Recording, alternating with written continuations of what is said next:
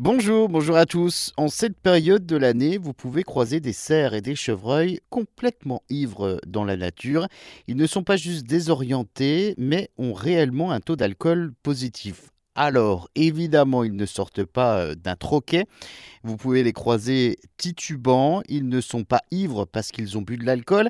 C'est en fait un phénomène naturel et c'est très fréquent en cette période de l'année, c'est-à-dire au printemps, parce qu'ils ont trop mangé de bourgeons, des végétaux euphorisants pour ces animaux, gorgés de sève qui contiennent effectivement des substances alcaloïdes qui euh, fermentent donc dans leur estomac et produisent les effets comparables à ceux de l'alcool.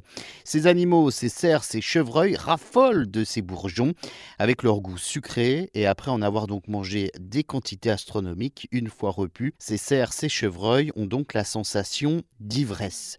C'est comme une drogue en fait pour eux, phénomène bien connu des vétérinaires. Il n'est donc pas rare en ce début du printemps d'apercevoir ces animaux, ces cerfs ivres au comportement inhabituel, titubant donc dans la forêt ou bien au bord des routes. Comportement même dangereux puisque le long des routes, ces animaux peuvent donc paniquer et provoquer des accidents de la circulation.